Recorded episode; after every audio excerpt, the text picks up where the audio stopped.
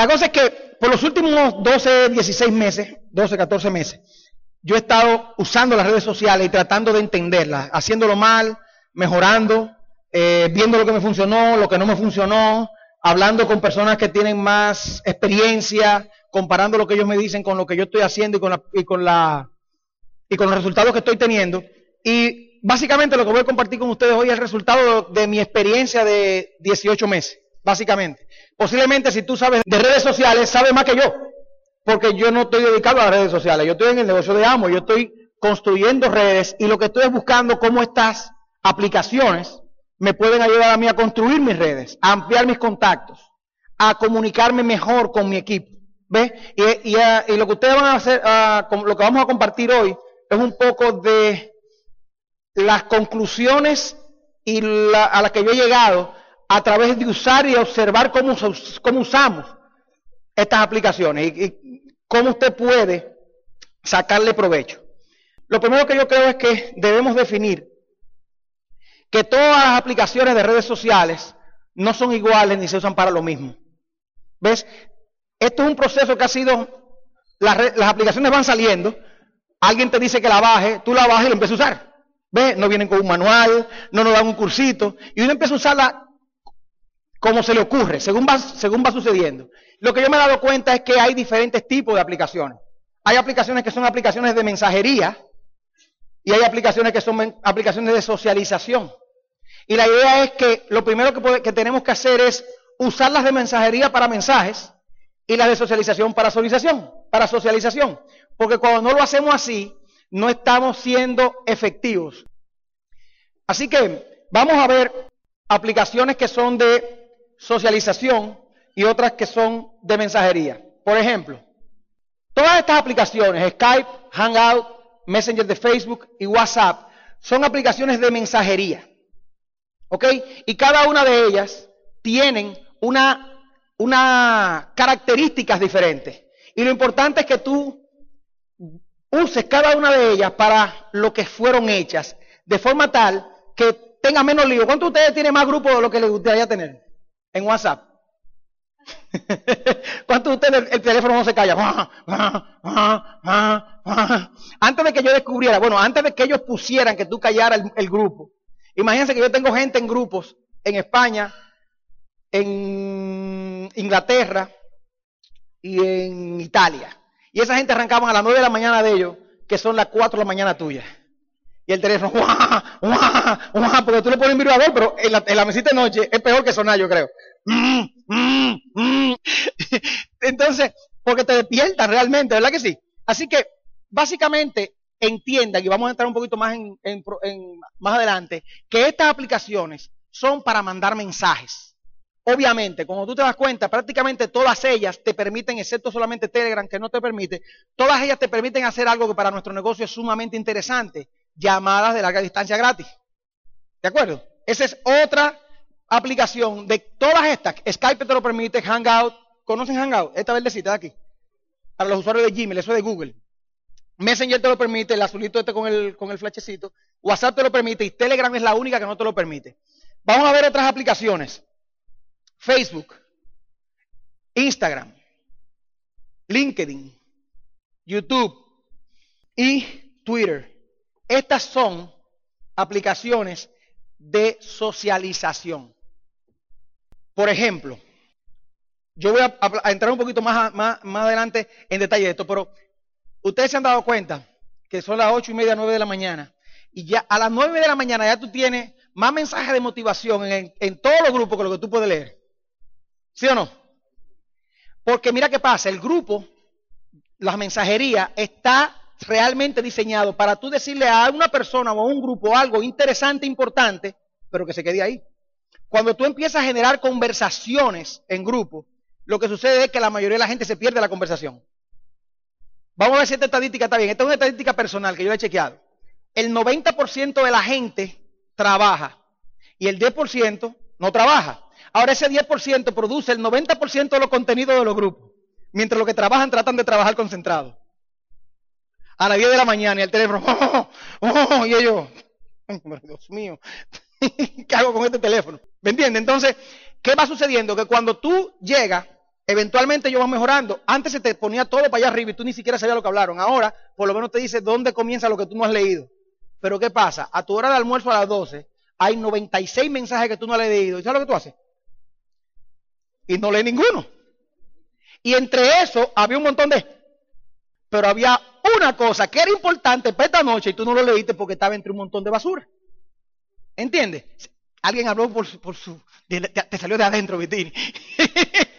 ¿Entiendes? Entonces, tú dirás, conchule, pero tenemos que estar motivados. A eso voy. Para eso son la de socialización, para estar motivados. Es como que tú vas a un cóctel. Yo creo que la mejor manera de entender las redes sociales es si tú tratas de, de analizarlas desde el punto de vista de la vida real. Facebook es un cóctel en el que te invitan para janguear a las 6 de la tarde de un viernes. Ahí no es que tú empiezas a hablar de lo que está pendiente, te sacan a patada. Loco, mira, nos estamos relajando. ¿Qué es lo que tú de trabajo, sí o no? Eh, WhatsApp y todo eso es una reunión de negocio a 10 de la mañana en la oficina. Eso no es para tú estar haciendo chistes. vamos a decirte calla, vamos a ponerlo en esto que hay que seguir trabajando. ¿Me entiendes lo que te quiero decir? Es entender que cada uno es una cosa diferente para que funcione bien. Tenemos para todo. Pero si tú lo usas de una manera que no es la correcta, entonces lo que puede suceder es que no obtienes el resultado. No levanten la mano. ¿Cuántos de ustedes simplemente ni se molestan en entrar a algunos grupos? Lo abren y lo cierran. 600 notificaciones, lo abren y lo cierran. Ya no tiene ninguna. Vamos a. Lo limpiaste. Vamos arriba. En lo que los tigres lo ponen en 750 de aquí a las 9 de la noche. Entonces, de nuevo, entre todas esas cosas, hay cosas que son muy importantes. Que alguien la puso ahí. Y es un asunto de uno poder entender el proceso. Para continuar, yo quería incluir este tema interesantísimo. ¿Qué es un hashtag? ¿Y cómo se usa un hashtag? Tú esos hashtags, mi morenita linda, la cosa prechochuta, prechochura de papá. Está bien, pero vamos, vamos, vamos, a, vamos a chequearte qué es un hashtag. Un hashtag tú lo creas cuando tú vas a empezar una tendencia. Hay algo de lo que tú quieres postear constantemente y que se quede ahí. Tú le estás poniendo tag en inglés es etiqueta. ¿De acuerdo? Tú estás etiquetándolo para poderlo conseguir rápido. Así que, por ejemplo, si tú quieres que toda tu gente en Facebook vea todos los planes que tú das y cada vez que tú firmas a alguien, tú puedes poner un hashtag encendido a diamante, por ejemplo encendido a diamante. Y para que no tenga otra gente eso mismo, tú le puedes poner encendido a, diamante la meta va, o LMB, o, o, qué sé yo, el nombre de un grupo tuyo, o, la, o las iniciales. No te preocupes si el nombre es muy largo, porque después que tú le pones el, signo de número en Instagram, por ejemplo, ya él te lo trae entero, te trae todo lo que tú estás usando. Así que, ¿qué sucede? Cada vez que tú tomas una foto, que yo veo que lo ponen en, en los grupos, y entonces viene chulo, un pobre Meralda que tiene 10, 12 grupos, todo lo que él pone, copy paste, forward, forward, forward, forward, forward, forward, para mandarlo a todos sus grupos. ¿De acuerdo? Tú puedes hacer eso, más adelante te voy a explicar cómo, pero le pones un hashtag y lo que sucede es que cada vez que tú quieras encontrar una, toda esa foto junta, tú le das hashtag y todo lo que tú le has puesto eso lo trae. Ese es para lo que sirve un hashtag. Personalmente yo no uso mucho Twitter. O sea que no creo que haya mucho contenido, a menos que la persona que me ayuda con esto, yo tengo una persona que me ayuda, lo haya puesto automático. Cuando yo poste en un sitio, siga para allá. Es de la única manera que quizás hay algo de contenido. Pero si tú vas a cualquiera de esos hashtags, Diamonds Around the World es un hashtag mío y. Y lo que nosotros ponemos ahí son fotos que nos tomamos cuando estamos de viaje. Cualquier cosa que yo no estoy en Miami, yo pongo Diamonds Around the World. Y van también. ¿Entiendes? One Commerce, obviamente todo lo que yo puesto dice One Commerce. One Commerce Revolution, sobre todo para la foto de planes y de, y, de, encendimiento y cosas de esas. Y One Commerce Dream, obviamente, para cuando estoy poniendo cosas que pueden ser motivadoras y para el sueño. Y eso es lo que tú haces con los hashtags. Tú puedes crear todos los hashtags que tú quieras, pero acuérdate que cuando creas un hashtag es porque estás haciendo algo a lo que le vas a seguir poniendo. ¿Ve? Eh, José mi yerno tiene un hashtag que se llama Mil Aurora. A toda la foto que él sube a, Facebook de, mi nieta, él le pone así y el día que él quiera ver todo lo que le ha puesto Mil Aurora, él le da. ¿Entiendes? Y tú te traes todo lo que tú has posteado. Así que no pongas hashtag de una de, no ponga como tú te sientes en un hashtag. ¿Me puedes entender lo que te quiero decir? Porque eso no es un, un hashtag, no es un, no es un proceso de estatus. Es un proceso de etiquetado para poder repetidamente organizar información y poder verla repetidamente. Así que yo creo que esa, esa, eso puede ayudar. Vamos a hablar un poquito de cómo ser más eficiente con las más usadas. Y ya estaba entrando un poquito en eso. WhatsApp definitivamente es una de las aplicaciones más usadas, ¿sí o no? Vamos a hablar un poquito rápidamente de algunos eh, elementos. Yo no voy a entrar en tantísimo detalle porque esto, señores, se aprende dándole. Tocándole, dándole ahí, punchando, en pocas palabras. Muchas veces uno no lo usa porque uno dice, sobre todo la generación mía, ¡ah! Perdiendo el tiempo con esa vaina. Vete más suave. No es perdiendo el tiempo. Tú puedes perder el tiempo. Es igual que la lectura. Tú puedes leer novelitas de Condor y Condorito. O tú puedes leer lectura que te edifique. Las redes sociales pueden ser grandes consumidoras de tiempo y, bien consumidoras de tiempo y de pérdida de tiempo, pero también pueden ser sumamente productivas. Así que muchas personas no usan las redes sociales porque ellos dicen que no necesitan las redes sociales, que ellos, que eso es, que eso es para los muchachos. Sin embargo, la mayoría de la gente que tú conoces está en las redes sociales. De hecho, yo no sé si ustedes saben que Facebook tiene mucho más población mayor de 50 y 40 años que joven. ¿Quién sabe eso? Y es por esta razón, el principal, lo principal que hace Facebook es conectarte con gente que tú conoces. Cuando tú tienes 22 años, todavía tú estás en el mismo círculo con el que tú comenzaste. Cuando tú tienes 50 años, tú has pasado por tres o cuatro círculos, donde tú trabajabas, donde tú vivías, eh, la primera esposa o el primer esposo, ¿verdad que sí? Tú tienes un montón de gente que tú hace años que no ves. Y Facebook te lo pone enfrente. ¿Entiendes? Así que para las personas de mi generación, de 35 a 40 para adelante, oye, oíste eso, de 35 a 40 para adelante, Facebook tiene inclusive hasta más valor que para la gente de más edad. Así que si tú tienes más de 35 años como yo, ponte a eso, ponte a eso. ¿Quiénes de ustedes tienen cuenta de Facebook? Levanten la mano. Felicidades, qué bueno. Los que no la tienen, denle que difícil no es. Mi papá tiene 82 años y un monstruo con Facebook. Un monstruo.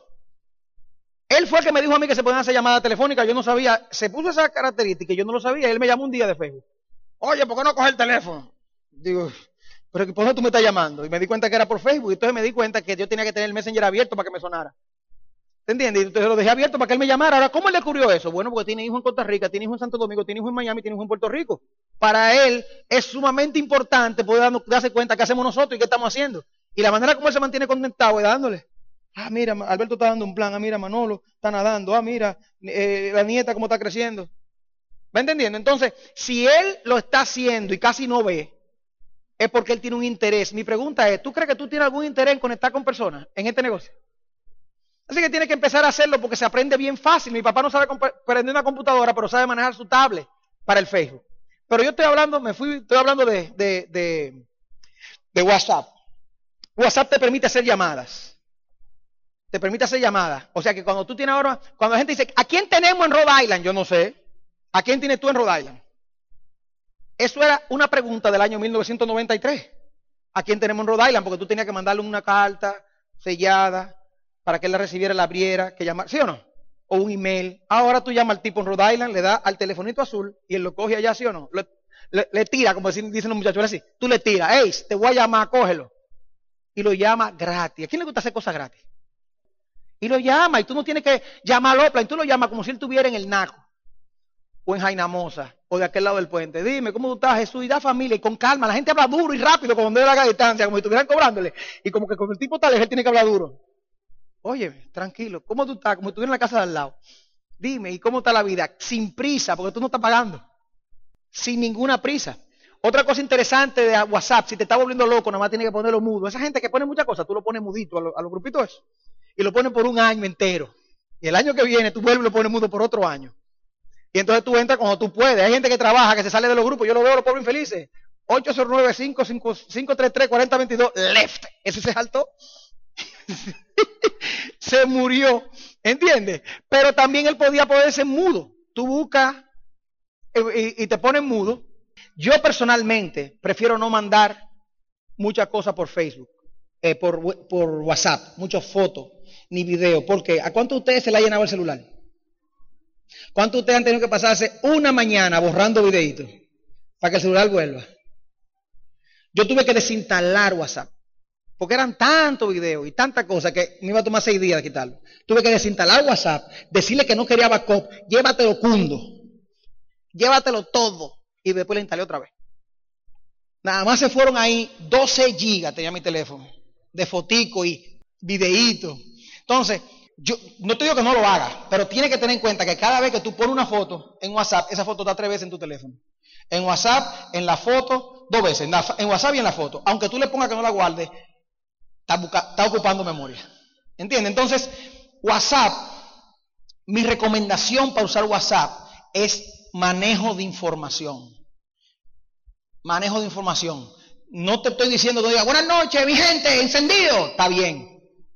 Pero yo creo que una de las cosas más importantes al usar WhatsApp y al usar estas aplicaciones es entender, como le dije anteriormente, como que tú tengas una conversación donde hay más gente. Tú verás qué fácil se va a hacer ahora cuando, cuando yo te vaya haciendo el ejemplo. Estas son las cuatro más usadas, de mensajería, WhatsApp y Telegram, que ustedes aquí no la usan mucho.